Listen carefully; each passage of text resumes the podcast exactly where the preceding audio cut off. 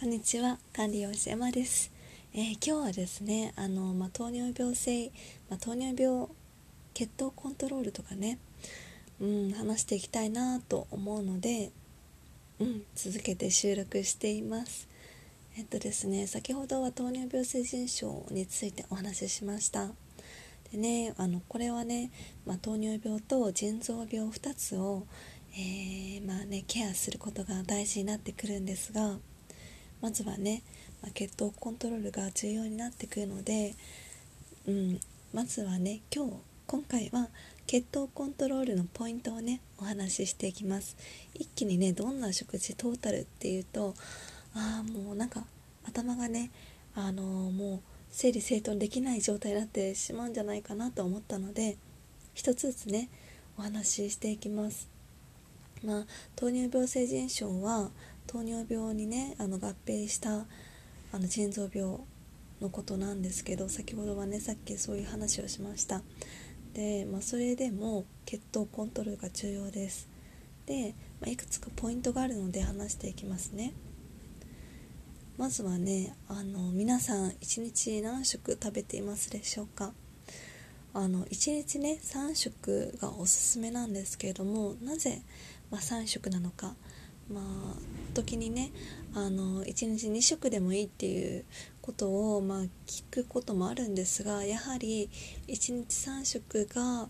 私はおすすめですね。というのはあの1日3食はね血糖値がぐんと上がらないように、まあ、なるんですね。うん、で1日3食はあのまあ時間1日2食になると結構時間を置いて食べるじゃないですか。そうなるとねあの血糖値が下がっていたところに食べ物が入ってきてでグンってね上がってしまうんですよ。そのね大きさが大きいんですよね。うん。なので血糖値があまり低すぎ低くなることなくで緩やかに保つには1日3食をあの毎日ね大体同じ時間に食べた方が血糖値が緩やかになるんですよね。うんまあ、なので、まあ、朝食を抜いて、まあ、まあ、朝食にコーヒーだけとか朝食は、まあ、果物だけとかファスティングとかも聞いたことあるんですが私はねまあちょっとしたことあるんですけど頭がね回らない感じがしてやっぱり1日3食が私には合ってますね。うん。で糖尿病の方にもね1日3食がおすすめです。で毎日同じ時間に食べると体の調子もね整ってきますので、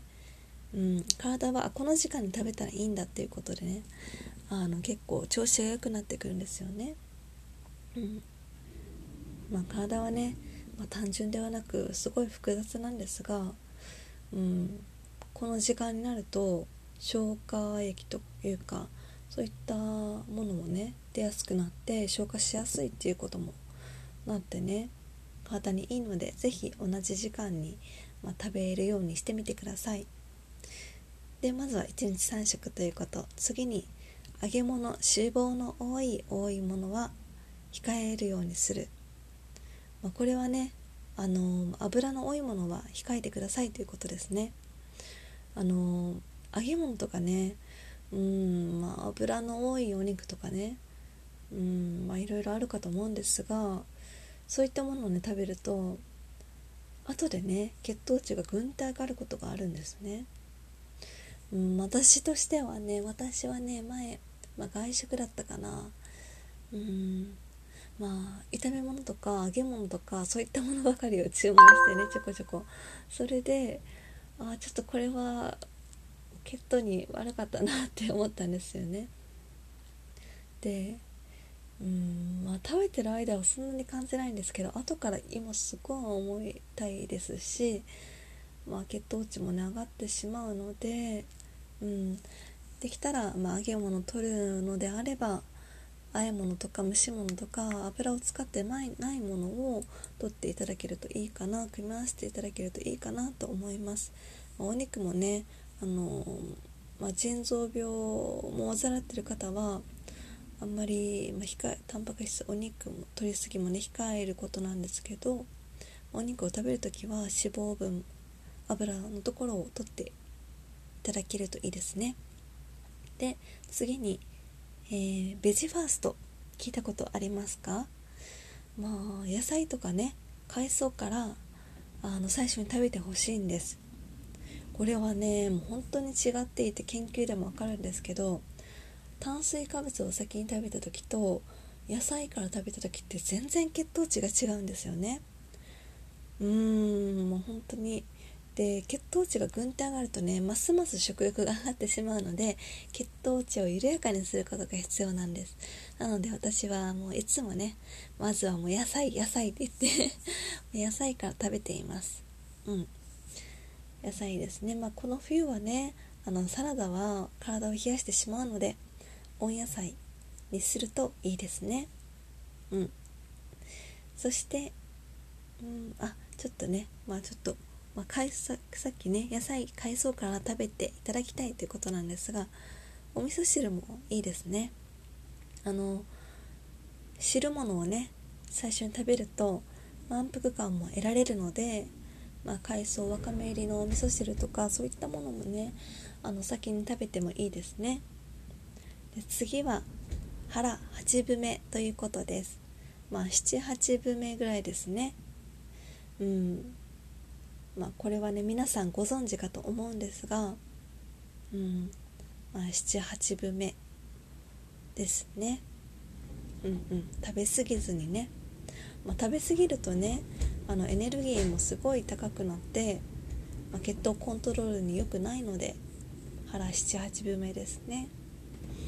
で次は、えー、嗜好食品はね、まあ、ルールを決めてなんですが大体ねまあそうですね、まあ、200カロリー以内ぐらいかな。うん。あの、まあ、糖質が多いとね、ま、血糖コントロールには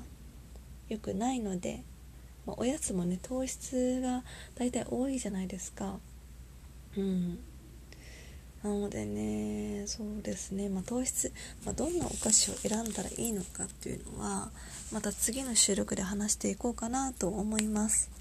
うん、次は、えー、定期的な運動を行うこと、ま、運動って大事ですよね、まあ、運動苦手な方もねいらっしゃると思います。もう私もね一時期なんか動くのもめんどくさいって思ってしまったんですが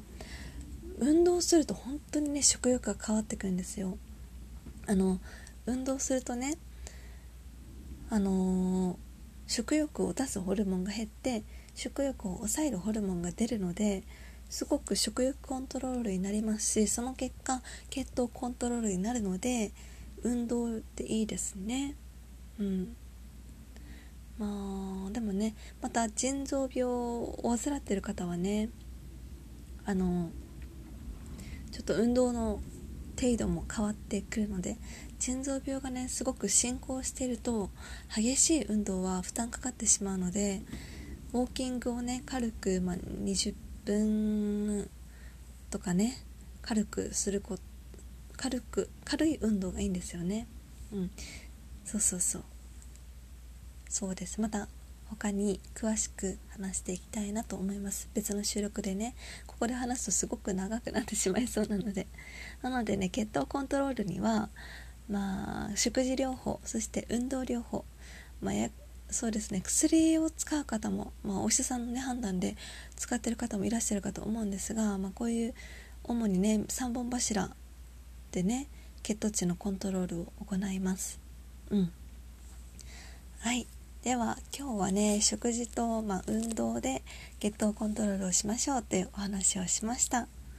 えー、今回も最後まで聞いてくださってありがとうございました。では皆さん、ま、体を温かくしてお過ごしください。ではまた。